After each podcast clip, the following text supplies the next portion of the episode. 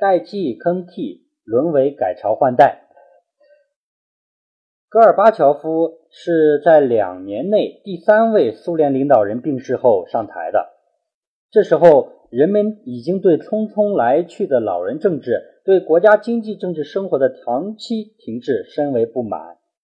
盼望有一位年富力强的领导人带领党和国家跟上时代。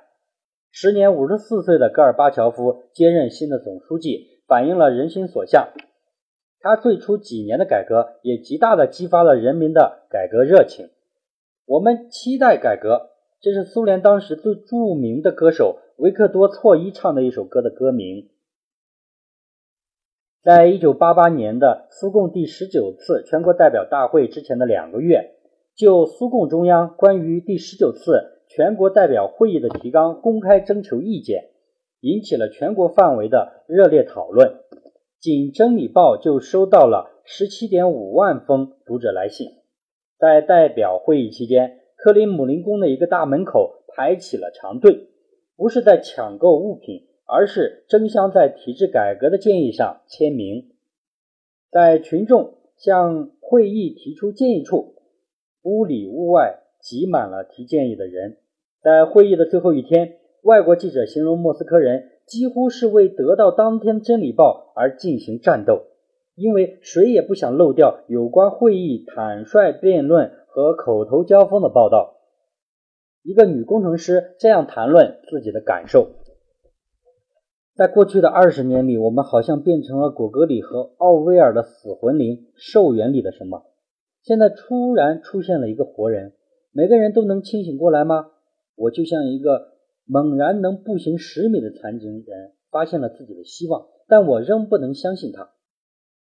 有人说，在那几年，即使是明显不受欢迎的措施，例如禁酒运动或者赶超世界汽车制造水平的浮夸任务，引起了与其说是恼怒和怨恨，不如说是讽于掩饰下的对形势的理解，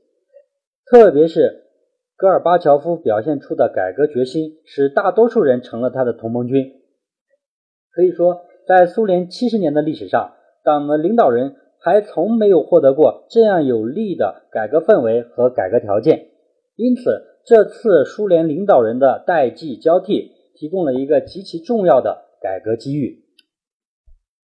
在经历两年探索之后，一九八七年六月二十五日至二十六日。苏共中央召开了研究经济体制改革的中央全会，为这次全会制定构想的包括阿甘别吉扬、阿巴尔金、西塔良、比特拉科夫、波波夫等著名的改革派经济学家，其思路再次转向扩大企业自主权、加强物质鼓励、提高利润的作用，回归了1965年科西金改革的方向。会议通过了关于根本改革经济管理的任务的决定等几个重要的改革草案，提交随后召开的最高苏维埃会议批准。按照苏联领导人的说法，这是一次把改革思想引向实际行动的会议。如今，四分之一世纪过去了，当我们今天重新翻开这些已经被时光染成淡黄色的文件，仍然可以看到他们的经济思想。曾前进到了什么程度？全会文件提出，国家经济管理根本改革的实质是各级都要以行政领导方法为主，转向经济领导方法，转向利用利益管理利益，转向管理广泛民主化和调动人的因素。修改后的企业法首次确认企业具有社会主义商品生产者的地位，并进一步扩大了企业自主权。包括一，今后由中央集中决定的将是整个国民经济的战略速度、比率、平衡等重大问题，中央不再干预企业业务经营活动。政府经济管理机构要做相应的调整，合并或裁减机构、精简人员，同时减少中央直接管理的工业企业。二，企业有权占有、使用、支配。处理企业的国有资产、资金和资源。三、企业实行完全经济核算和自主经营、自负盈亏原则。企业职工报酬和利润挂钩，对长期亏损不能扭亏为盈的企业可以改组或关闭。这实际上是允许破产，还规定可以将不同部门、企业组织合并联合起来，这就已经包含了横向联合的意思。四、企业领导人实行选举制，厂长对国家和劳动集体负责，工会和党团组织参与决策，加强监督。为搞活企业，全会还决定对计划。价格、物资、技术供应、财政信贷、管理组织结构等进行配套改革，包括要改变行政部门职能。中央计划已不再是指令性的指标，而是一种反映社会需求的信息来源。实现国家的长期发展任务，主要靠经济杠杆作用。要使价格反映社会必要消耗，增强价格在加速科技进步。节约资源等方面的杠杆作用，扩大企业定价的权限，只有关系国计民生的最重要的产品才集中定价。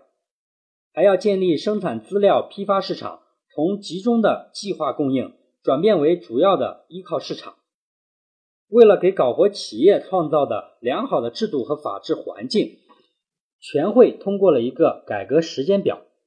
在一九八七年年底之前。就要改革中央、共和国和地方管理机关工作，以及计划、价格、财政、信贷、物资、技术供应等工作，制定并通过了十一个有关文件。从一九八八年起实施国营企业法，到一九九零年实行计划工作、价格形成、财政信贷等改革。一九九二年全部完成向生产资料批发贸易过渡。而从一九九一年开始的新一个五年计划时期，将是根本改革经济管理体制的决定性阶段。计划将完全按新的经营管理机制编制。全会文件还提出，要从抓人民的基本需要入手，使群众尽快得到改革的实惠。全会报告批评，对切实满足人民最普通的需求的工作做得少。强调了解决食品、住房、消费品和生活服务问题的重要性，要求改革首先在于带来实际成果。客观的讲，在苏联经济改革史上，在坚持计划体制的前提下，这是一个远超过以前任何一场改革的有重要意义的方案。无论是顶层设计的把握，还是配套改革的全面同步进行，以及逐步推进的可行性上。都考虑得非常周密，是一个比较完善的改革计划。这是与经历了半个多世纪建设和改革实践的苏联学者和经济工作者的集体智慧和胆识相匹配的。其中提出的有些改革措施，例如对大型国有企业的放权和由供应渠道转向生产资料市场、产品价格的放开，比当时中国的改革步伐还要大。如果苏共领导不是轻率地废弃了这一切，而匆忙转向举措适当的政治体制改革，如果能够坚定不移地把发展放在第一位，按照上述改革思路坚持走下去，苏联也许会逐步摆脱危机，走向有活力的社会主义市场经济。苏共亡党、苏联解体的历史也许就会重写。但再多的如果，毕竟不是历史。苏联的经济改革从空转到被迫中断，有多种因素在起作用，不能完全归罪于戈尔巴乔夫的一念之差。但因戈氏的一念之差而导致的谬以千里，只能让人民扼腕叹息。戈尔巴乔夫在经济改革一再遭到挫败之后，没有实事求是地寻找原因，再接再厉地推进改革，而是把挫败归因于障碍机制，认为。改革在党和政府内部遇到的阻力，说明靠小修小补不行，需要政治体制的根本改革。他说，由于十月革命胜利而形成的政治体制发生了严重的变形，现在我们遇到的许多困难，其根源也可以追溯到这种体制。在一九八八年六月召开的苏共第十九次代表会议上，他提出。政治体制改革是改革不可逆转的极其重要的保障。决定把改革的重点转向政治体制改革。当时，经济学家阿尔巴金在大会发言中，对于轻率的放弃经济改革这个重点表示了担忧。但戈尔巴乔夫立即对他进行了批评，说他的发言有强烈的经济决定论的味道，而忽视了上层建筑领域的改革。